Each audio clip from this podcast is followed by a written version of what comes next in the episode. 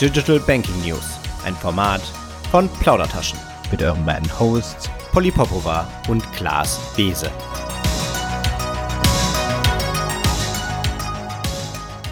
Hallo und herzlich willkommen zu der Dezember-Ausgabe der Digital Banking News. Auch heute möchten wir Ihnen und euch, liebe Zuhörerinnen, die neuesten Nachrichten aus und für die Regionalbanken präsentieren. Heute wieder mit Klaas. Hi Klaas. Hi, hallo Polly. Schön, dass Hi. es losgeht. Ja, und vor allem haben wir schon das Ende des Jahres. Ja, erreicht, ne? Irgendwie immer wieder überraschend. ja, ging schnell, meine Güte. Also, letzter, letzter Podcast des Jahres, Polly. Letzter an? Podcast und auch ein ganz herzliches Dankeschön an unseren Partner, die Pluscard. Und wenn ich mal auf das Jahr zurückblicke, hatten wir ganz viele interessante Namen mit an Bord. Rudi, Vicky, Lissy, Finja, Wero, Ambera. Und da reiht sich ein neuer Name ein, richtig? Ja, genau. Kim ist unsere erste Nachricht. Kim ist nämlich der, ich steig ein, ja. Kim ist der digitale Avatar, den die Sparkasse Magdeburg gebaut hat. Das ist ein browserbasierter Avatar, der mit einem Chatbot hinterlegt ist und Kundenanfragen parieren soll. Gibt da so ein Video, das haben wir auch verlinkt in unserem Newsletter. Da wird dieser Avatar genutzt tatsächlich in der Filiale, in der Sparkasse, um Kunden zu leiten, mit ihren Anliegen an die richtige Stelle zu leiten, bei Verabredungen in den richtigen Raum, mit der richtigen Beraterin, mit dem richtigen Berater zu leiten.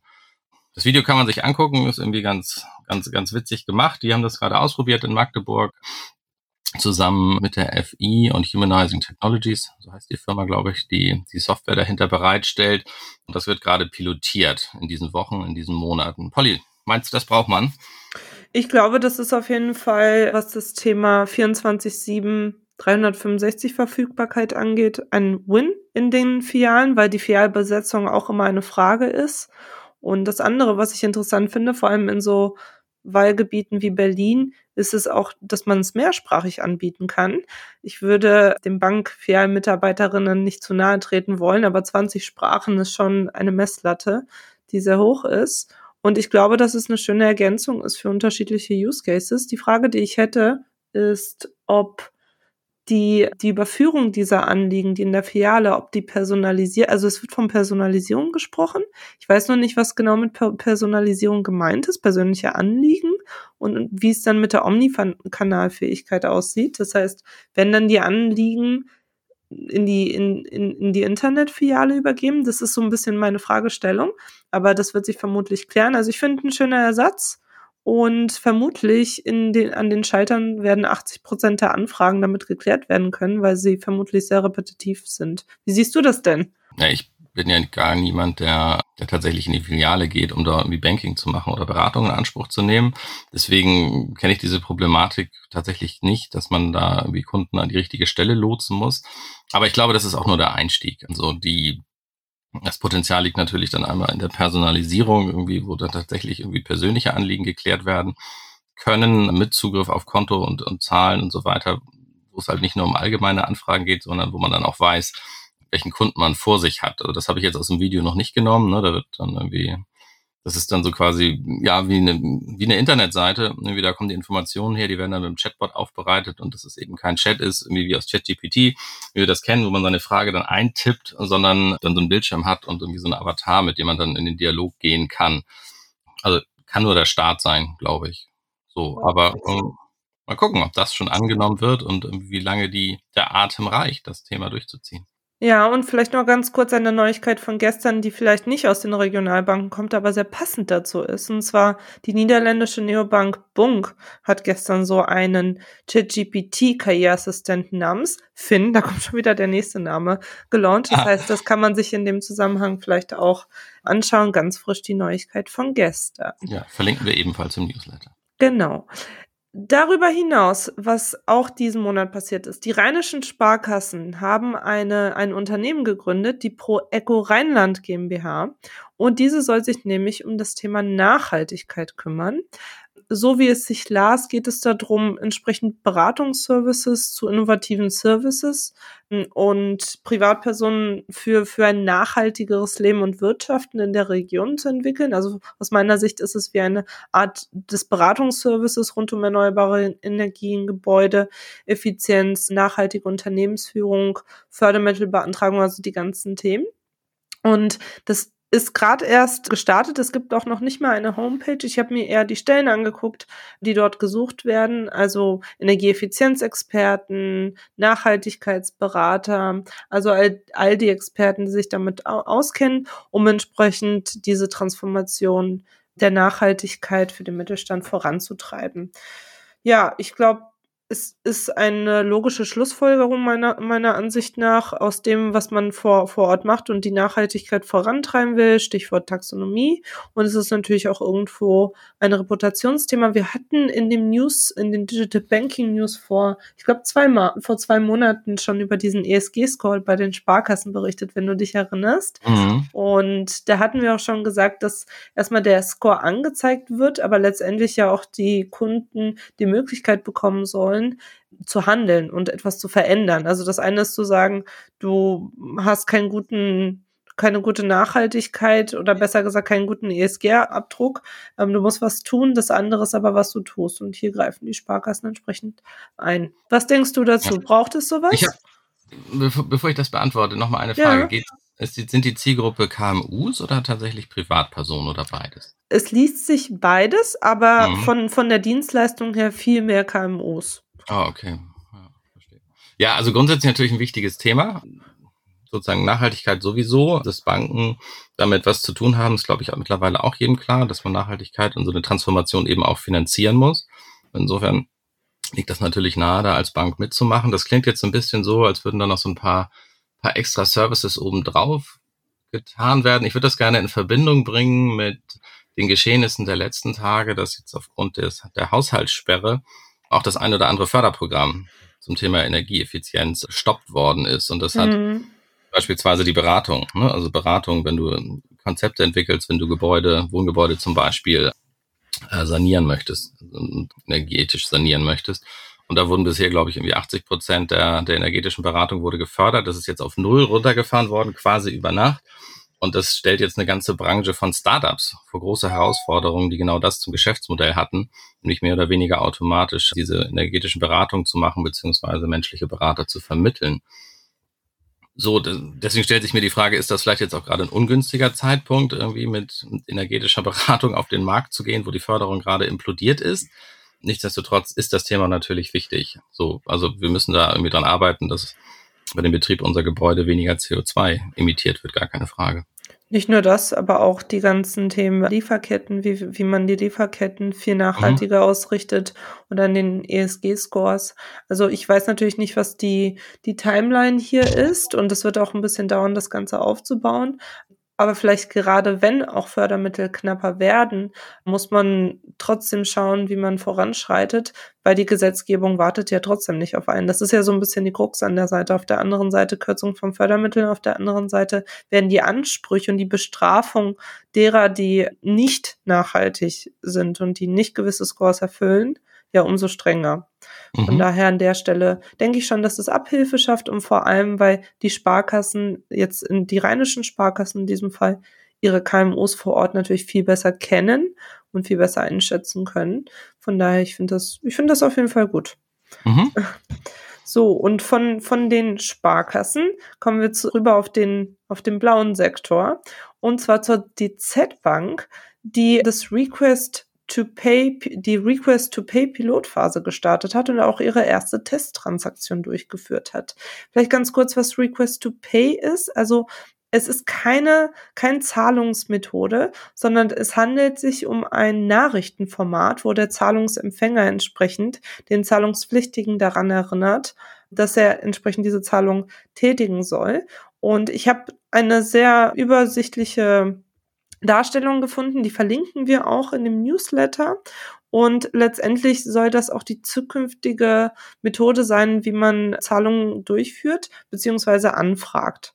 Die DZ Bank werkelt seit 2022 daran und nun hat eben die DZ Bank gemeinsam mit R&V Versicherung, der Atruvia, also dem IT-Finanzdienstleister der Volks- und Raiffeisenbanken, einer Volksbank und dem Plattformbetreiber Pacey die erste Transaktion erfolgreich durchgeführt. Eine Kundin der Volksbank Hessen hat ihren Versicherungsvertrag erstmals komplett elektronisch beglichen. Was ist der Vorteil einer solchen Request to Pay, sage ich mal, Zahlungsanforderung? Es minimiert natürlich die Fehler, die menschlichen Fehler sowie Tippfehler, aber auch ist besser für den Zahlungsempfänger, das Ganze zu verfolgen. Aber was ganz wichtig ist, ist, dass der Zahlungspflichtige mit der Zahlung eben nicht gezwungen wird. Also es wird keine Zahlung ausgelöst, es ist nur ein Nachrichtenformat. Klaas, glaubst du, das hat Zukunft? Braucht es das zukünftig?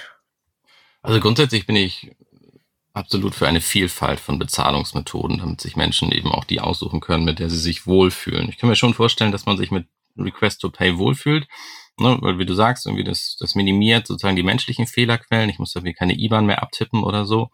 Das wird mir angezeigt und dann bin ich in dem vertrauten Umfeld meiner Bank, nämlich eine Online-Überweisung zu machen, was wahrscheinlich vielen Menschen oder allen, die das irgendwie benutzen, vertraut ist. Insofern finde ich das schon gut. Irgendwie so die Frage ist natürlich dann irgendwie als nächstes, wer, wer darf so ein, so ein, so ein Request to Pay nutzen?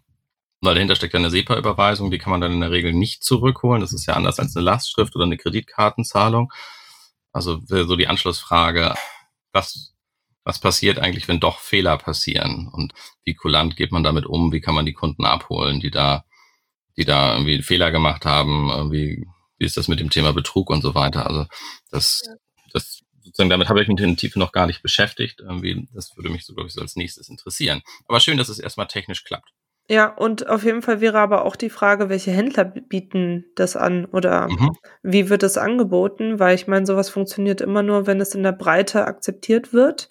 Und wir wissen, dass natürlich das Akzeptanzgeschäft vor allem auch von PSPs, also Payment Service Provider, angeboten wird. Das heißt, die haben dann natürlich auch eine Kannibalisierung in ihrem Potpourri an unterschiedlichen Zahlungsmöglichkeiten. Aber ich finde es auch so wie du, erstmal gut, dass es angeboten wird, beziehungsweise technisch klappt. Und darauf kann man ja dann aufbauen. Ich denke auch alle anderen Banken werden sich mit diesem Thema befassen. So, und es gab nicht nur eine erste Transaktion bei Request to Pay bei der DZ Bank, sondern auch bei EPI, genau. Danke für die Überleitung, Polly. Genau, wir kommen einmal zu EPI. Das sind eigentlich genauer gesagt zwei Nachrichten. Also die eine Nachricht ist, dass EPI und Amazon miteinander flirten, was natürlich schon mal eine gute Nachricht ist, wenn EPI das schafft, dass Amazon-Kunden EPI oder WeRow nutzen können, wenn es denn soweit ist. Also da laufen Gespräche und das ist die andere Nachricht, es gab tatsächlich eine erste Testtransaktion von einer Sparkasse in Deutschland zu einer Bank in Frankreich über Wero. Auch das scheint technisch geklappt zu haben. Also, da geht's, da geht's weiter. Der Zeitplan ist, glaube ich, dass wir Mitte nächsten Jahres Peer-to-Peer-Transaktionen mit Wero machen können. Aber dann irgendwie solche, solche Use Cases wie mit Amazon, dass man dann tatsächlich in Geschäften damit zahlen kann. Das kommt, glaube ich, erst in 25. So, so, so gucke ich da aufs Jahr und bin da mal gespannt, ob der Zeitplan gehalten werden kann, ob alles klappt. Ja, herzlichen Glückwunsch an Epi. Es war ja auch eine lange Reise und so eine Testtransaktion wirkt erstmal wie eine kleine Neuigkeit, ist aber natürlich ein großer Schritt. Und wie viele Rückschläge können jetzt noch kommen, trotz geglückter Testtransaktion, Klaas? Na, nach Murphy's Law alle. Ne? Was schief gehen kann, wird schief gehen. Also gerade bei IT-Projekten ich bin ja immer dafür, irgendwie bei den Type, bei den, bei, bei den Angaben zur Zeiten irgendwie die Zeiteinheiten nicht zu nennen und sagen, es dauert noch drei Wochen, Monate, Jahre. Also es, nein, ich will gar nicht so sarkastisch sein, aber es kann natürlich noch viel schiefgehen. Irgendwie, da sind viele Parteien involviert, das ist technologisches Neuland. Da kann, da kann eine Menge schiefgehen irgendwie und da kann eine Menge klappen. Ich wünsche nur das Beste, aber irgendwie sozusagen ist einfach klar, dass irgendwie, dass das noch nicht im Regelbetrieb ist, sondern dass das gerade entwickelt wird. Genau, und wer mehr zu Wero und EPI wissen möchte, kann auch gerne in die September-Ausgabe, da haben wir das Thema sehr ausgiebig behandelt, nochmal reinhören. Und von dem europäischen Standard Und eigentlich dem angekündigten Kampf gegen die Großen, mit denen sie jetzt flirten, kommen wir aber auch zu dem anderen Großen, und zwar zu Apple. Und Apple öffnet nämlich auf Druck von Brüssel seine NFT-Schnittstelle, so soll es heißen zumindest. Vielleicht nochmal ganz kurz, NFT bedeutet Near Field Communication, also es ist eine kontaktlose Datenübertragung über Radiofrequenzen, wird eben genutzt für das kontaktlose Bezahlen an POS. Und bisher bei Android-Geräten ist diese Schnittstelle frei zugänglich. Das heißt, die Banken, Sparkassen und Volksbanken, aber auch alle anderen Banken können ihre eigene Applikation bauen und damit auch an der Kasse bezahlen lassen oder am POS. Und Apple hingegen hat diese Schnittstelle bisher für das iPhone blockiert und ist nur über Apple Pay und der Apple Wallet angeboten. Das heißt, keine Bank kam dran vorbei und mussten teure Verträge mit denen aushandeln. Und die Banken haben sich mit Apple da gestritten und es galt berechtigterweise irgendwo der Vorwurf des Missbrauchs ihrer Marktstellung. Darauf hat die EU nun reagiert, hat Druck ausgelöst auf Apple. Also ich nehme mal an, es drohte, dass sie viel Geld zahlen müssen, Strafzahlung. Und jetzt hat sich Apple entschlossen, das Ganze zu öffnen. So zumindest liest es sich. Und ja, bevor ich meine, meine fünf Cent dazu gebe, gucke ich mal in deine Richtung, Klaas. Was heißt denn das jetzt für unsere Volks- und Raiffeisenbanken und Sparkassen oder insgesamt für die Banken? Ja, ich glaube, also das ist natürlich ein Verfahren, das was schon länger gelaufen ist. Ich glaube, es gab zwischendurch auch schon mal ein Angebot, irgendwie die Schnittstelle zu öffnen, das dann gar nicht wahrgenommen worden ist. Das ist jetzt auch schon ein paar Jahre her. Ich komme jetzt auch gar nicht mehr genau drauf, wann das war. Ja, die Frage ist, ist das überhaupt rechtzeitig gekommen, glaube ich. Ne? Weil, also das ist jetzt ja ein Angebot von Apple, die da irgendwie spezifiziert haben, wie sie das öffnen würden. Und jetzt sind die, sind die anderen Shareholder, das sind dann also die europäischen Banken, gefragt, das mal zu bewerten, ob denen das ausreicht, um da entsprechende Lösungen drauf zu bauen. Das kann natürlich die EU am Ende auch nicht entscheiden oder bewerten. Das müssen jetzt schon die Banken machen. Die sind jetzt am Zug. Ja, die Frage ist, wie hat nicht Apple Pay mittlerweile schon eine Marktstellung erreicht, wo man, wo man nur noch schwer gegen an kann? Und also so ganz automatisch finde ich das nicht, weil immer, wenn bei mir eine Kreditkarte abläuft, muss ich die da irgendwie neu einspielen. Wenn ich ein Handy wechsle, muss ich das neu einspielen und so, so ein Handy irgendwie hält ja auch nicht ewig. Also alle paar Jahre ist da ja sozusagen auch eine, eine entscheidende kritische Phase, wo ich das alles nochmal neu mache. Und ich glaube, entscheidend wird die, wird nicht nur sein, dass die NFC-Schnittstelle technisch zugänglich ist, sondern auch wie bequem wird es sein für die Kunden, da Karten zu hinterlegen, weil das ist das ist das notwendige Übel, da hat ja keiner Lust zu. Alle wollen natürlich irgendwie praktisch an der Kasse damit bezahlen, aber irgendwie da mühsam Karten reinfummeln, das will natürlich keiner. Ja. Insofern könnte das sein, dass das äh, an der Usability in der Praxis dann doch wieder scheitert, auch wenn auf dem Papier die NFC-Schnittstelle freigeschaltet ist. Ja. Also ich stimme ja. dir zu, dass ich, ich, ich bin Apple-Nutzerin und ich zahle auch mit der Apple, mit der Apple Pay und habe die Apple Wallet. Ich glaube nicht, dass ich jetzt noch mal umwechseln würde, weil ich habe da auch alle meine Wallets drinne und ich hätte habe auch unterschiedliche natürlich Kreditkarten, einfach weil man im Rahmen des Bankings glaube ich sehr viel ausprobiert und mich würde aber glaube ich stark interessieren, ich würde es gerne unterscheiden. Einmal die Sparkassen, die ja 2020 mit, mit dieser krassen Nachricht an den Markt gingen, dass sie jetzt die Girocard dort auch hinterlegen können, als erste Bank entsprechend Deutschlands so. Das heißt, die Sparkassen finden ja schon bereits in Apple Pay statt. Das waren auch sehr lange Verhandlungen und wahrscheinlich eine Hassliebe zwischen beiden. Das heißt, was, was würde dort passieren? Es gibt einerseits, vielleicht auch nochmal ganz kurz wichtig, es geht nicht nur um Zahlungen Zahlungen tätigen, sondern auch Zahlungen akzeptieren. Weil wir haben auch den Vormarsch, vor allem für kleine Händler, dass sie nicht mehr Terminals benötigen, sondern entsprechend nur mit dem Handy Zahlungen annehmen können. Auch dafür ist die NFC-Schnittstelle ja genauso gemacht. Das heißt, es gibt auch Use Cases für kleine Händler, die nicht mehr diese Terminals bestellen müssen, ja. Also ich glaube, für die Sparkassen einerseits wird es interessant sein, ob sie auf diese mobile Bezahlen-Lösung dann wechseln wollen und wie sie auch die Kunden dorthin bewegen. Das ist das auch, was du meintest, ne? wie man die Karten einspielt.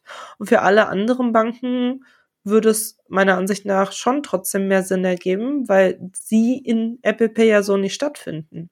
das hm, wäre ja. so meine Ein Einschätzung zu der Sache. Ja, also ich nutze nutze auch Apple Pay. Und was ich so ein bisschen vermisse in diesen, in diesen stressigen Momenten an der Kasse, wo man das Telefon dann ranhält, ich habe da mehrere Karten so und ich, je nach je nach Fall möchte ich auch mit der unterschiedlichen Karte bezahlen. Das ist mein privates Konto, das ist mein Haushaltskonto, das ist ein Konto von von von der einen Firma oder von der anderen von dem anderen Gewerbe und das kann ich nicht so richtig kennzeichnen, sondern da muss ich mir irgendwie merken, welche Farbe welche Karte hat. So und das das geht häufiger schief bei mir. So deswegen habe ich mittlerweile ganz viele Karten wieder gelöscht und nutze viel weniger Apple Pay, weil ich dann diese ganzen Korrekturbuchungen habe. Also das wäre zum Beispiel so ein so ein Thema, das mich schon dazu bringen würde, auch nochmal andere Systeme zu nutzen. Wenn ich weiß, ich kaufe gerade geschäftlich ein, dann kann ich jetzt irgendwie die eine App aufmachen und die da ranhalten und verzahle mich nicht, indem ich da irgendwie die, aus Versehen die falsche Karte auswähle. Ja, und klar, irgendwie so der, der Use Case, irgendwie sozusagen die Schnittstelle zu öffnen und auch Zahlungen zu akzeptieren, das ist natürlich spannend. Das haben wir hier in Deutschland mit Apple noch nicht so gesehen. Vielleicht ja auch ein Fall für SumUp, aber da haben wir ja gleich noch News. Genau, da kommen wir gleich noch dazu. Aber da wir, also wir beobachten das ganz direkt, wie es sein, wie sie, wie die Regionalbanken, aber auch die anderen Banken darauf reagieren werden und ob sie da fleißig ins Programmieren kommen und wann überhaupt diese Schnittstelle geöffnet wird, ja. Also, dass sie sagen, sie tun's. Eigentlich sind sie ja sehr schnell, aber hier werden sie sich vermutlich Zeit lassen. Von daher bleibt in Beobachtung. Was, Klaas, gibt es aus der großen, weiten Welt des Digital Bankings sonst so? Genau, Digital Banking News für Regionalbanken kommen jetzt. Ich habe als erstes mal mitgebracht die Vergleichsplattform für Girokonten. Ich hole kurz aus. Es gibt ja die viele private Vergleichsplattformen, auf denen Kunden gucken können, welche, welches Girokonto ist für sie am günstigsten. Dann wird man weitergeleitet zur Bank, kommt in diesen Kontoeröffnungsprozess und so weiter. Finanziert wird das natürlich über Affiliate Marketing was nicht dazu führt, dass da unbedingt die objektivsten und besten Bewertungen stattfinden. Das ist ein bekanntes Problem. Irgendwie Verbraucherschützer weisen da, glaube ich, seit Jahren oder Jahrzehnten drauf hin. Von der EU gab es auch schon mal ja die Aufgabe an die an die Mitgliedstaaten, dieses Problem zu lösen. Das hat man in Deutschland auch schon mal versucht, hat versucht, private Plattformen zu zertifizieren und zu sagen, ihr dürft halt irgendwie nicht nur die Konten empfehlen, wo ihr eine fette Provision bekommt im Affiliate Marketing, sondern müsst das neutral machen. Das hat aber nicht geklappt. So, da waren die Anforderungen so hoch, dass sich das für private Betreiber nicht gelohnt hat. Und dann war man wieder auf Null, hatte also keine offizielle, objektive Vergleichsplattform. Und dann hat vor einiger Zeit der Finanzausschuss im Bundestag die BaFin damit beauftragt, so ein Portal zu bauen. Und da gab es jetzt nochmal eine kleine Gesetzesänderung. November, aber im Dezember ist das erst so richtig rausgekommen. Nämlich, dass die BaFin die Banken verpflichten wird, die entsprechenden Informationen maschinenlesbar zur Verfügung zu stellen. Das heißt, Banken, und dazu gehören natürlich Regionalbanken, liefern ihre Konditionen an diese Stelle, was ein Konto kostet, was die Konditionen sind, ob das für eine bestimmte Zielgruppe ist und so weiter. Damit kriegt die BaFin die Informationen und hat dann vor, das eben mit einer Vergleichsplattform auszuspielen. So, und da stellt sich doch jetzt für die Regionalbanken die Frage, wie jedenfalls stelle ich mir die Frage, irgendwie, wie funktioniert das denn mit dem Regionalitätsprinzip? Kann man dann auf der auf der Vergleichswebsite sagen, ich wohne hier und hier und möchte mal wissen, irgendwie welche von den Banken, die mir hier angezeigt werden, im Umkreis von, keine Ahnung, fünf Gehminuten, 20 Autominuten eine Filiale haben, wenn mir das wichtig ist? Also wie funktioniert das dann? Also das Regionalitätsprinzip ist ja nicht mehr so streng in gewisser Form wie vor, ich würde mal sagen, zehn Jahren. Vor zehn Jahren war es so, wenn man umgezogen ist, hat man die Sparkasse gewechselt. Heutzutage mit Online-Banking, Mobile-Banking ist das alles, ist das alles nicht mehr so, ja. Also wie, wie oft ich Leuten begegne, die noch eine Sparkassenkarte aus ihrer Heimat haben, obwohl sie dort seit 15 Jahren nicht mehr leben, schon sehr oft.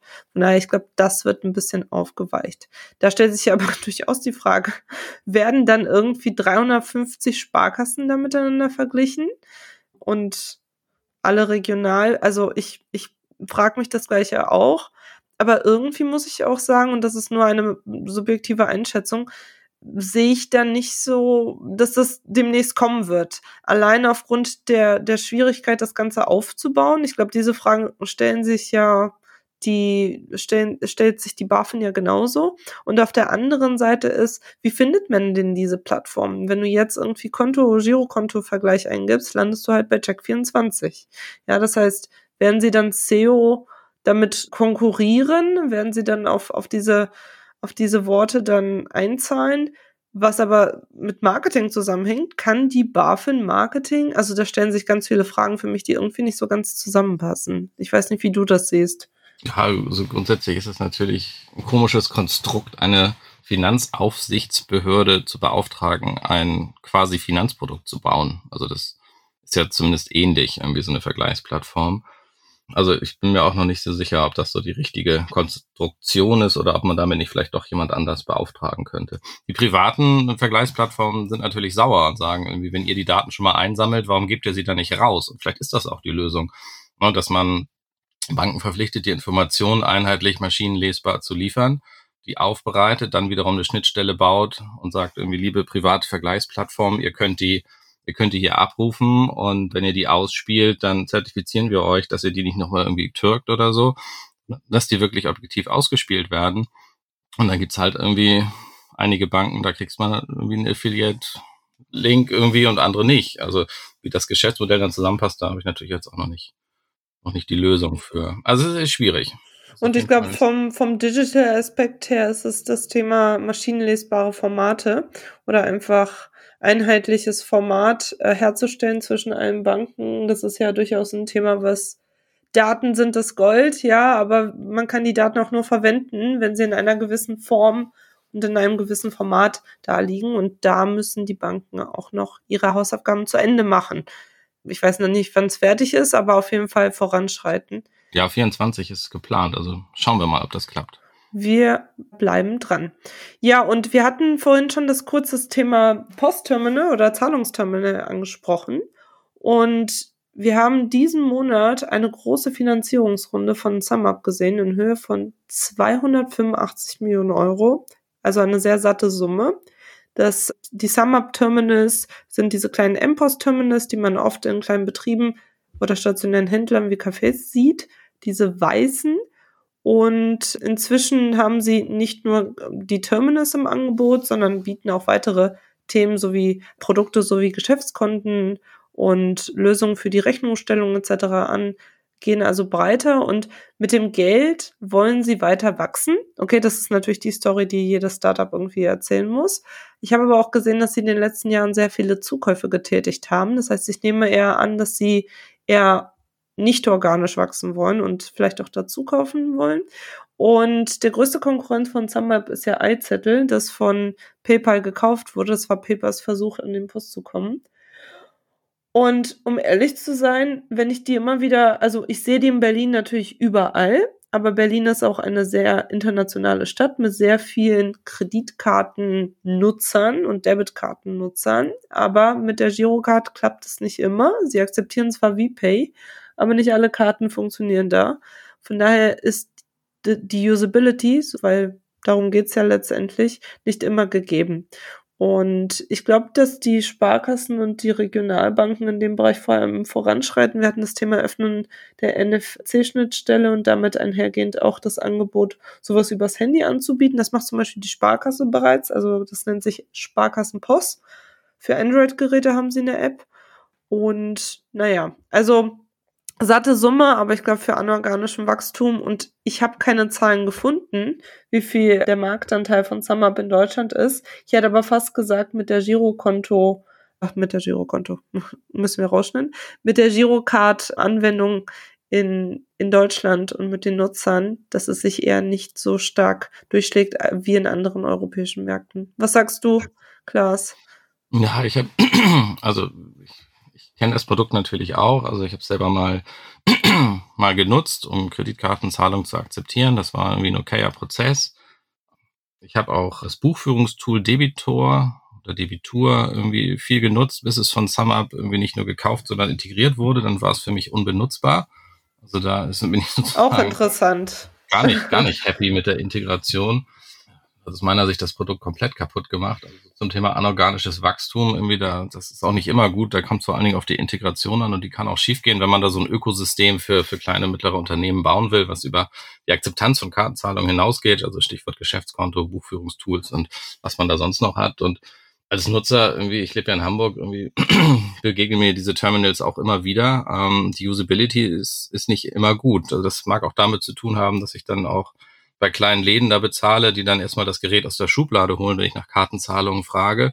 Und irgendwie, aber so, also mal ganz konkret irgendwie so im Dönerladen nebenan, da habe ich schon mal ganz schön Schulden aufgebaut, weil wochenlang dieses Kartenzahlungsgerät nicht funktionierte und irgendwann musste ich vier Falafeldürum auf einmal bezahlen, als es wieder ging. Ist aber ich auch hoffe, das sind teuer. Einzelfälle und irgendwie, dass das in der Regel besser funktioniert. Und ist auch teuer, darf man nicht vergessen, ja. Also vor allem für, für die Händler. Also, ja, die, eine große Finanzierungsrunde, aber ich glaube, die, die Volks- und Raiffeisenbanken und die Sparkassen sind da, sind da schon bereits gut unterwegs und genau.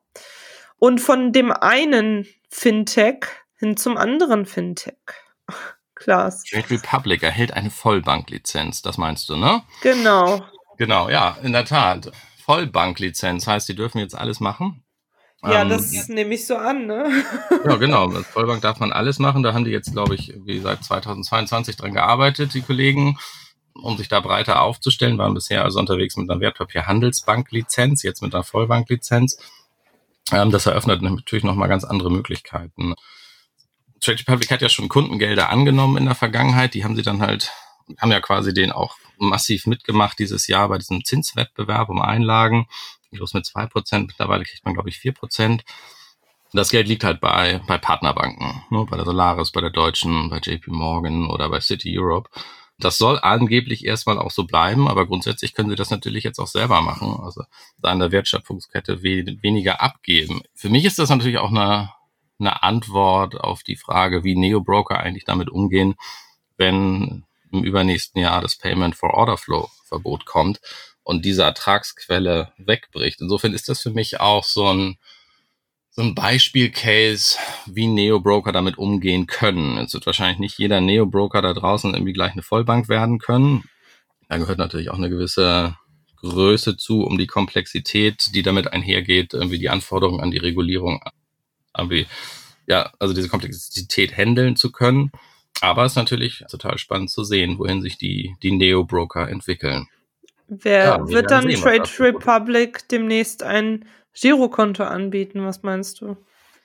Ja, Girokonto könnte natürlich sein. Irgendwie, ich finde auch, dass das Thema Wertpapierkredit total nahe liegt. ne? Ja. Also, War ja auch jetzt gerade in den, in den Schlagzeilen irgendwie diese Tage. Genau, Scalable macht das ja auch. ja, irgendwie Comdirect hat da irgendwelche Konditionen geändert, dass dann doch irgendwelche Bonitätsabfragen und so weiter stattfinden dürfen. Irgendwie ist nicht nur das, das, das, das ähm, Wertpapierdepot als Sicherheit dient, sondern auch noch andere Dinge. Also ja, vielleicht, vielleicht liegt das ja auch nahe. Also da, da bin ich einfach mal gespannt, was da kommt. Könnte ein Girokonto sein, ja.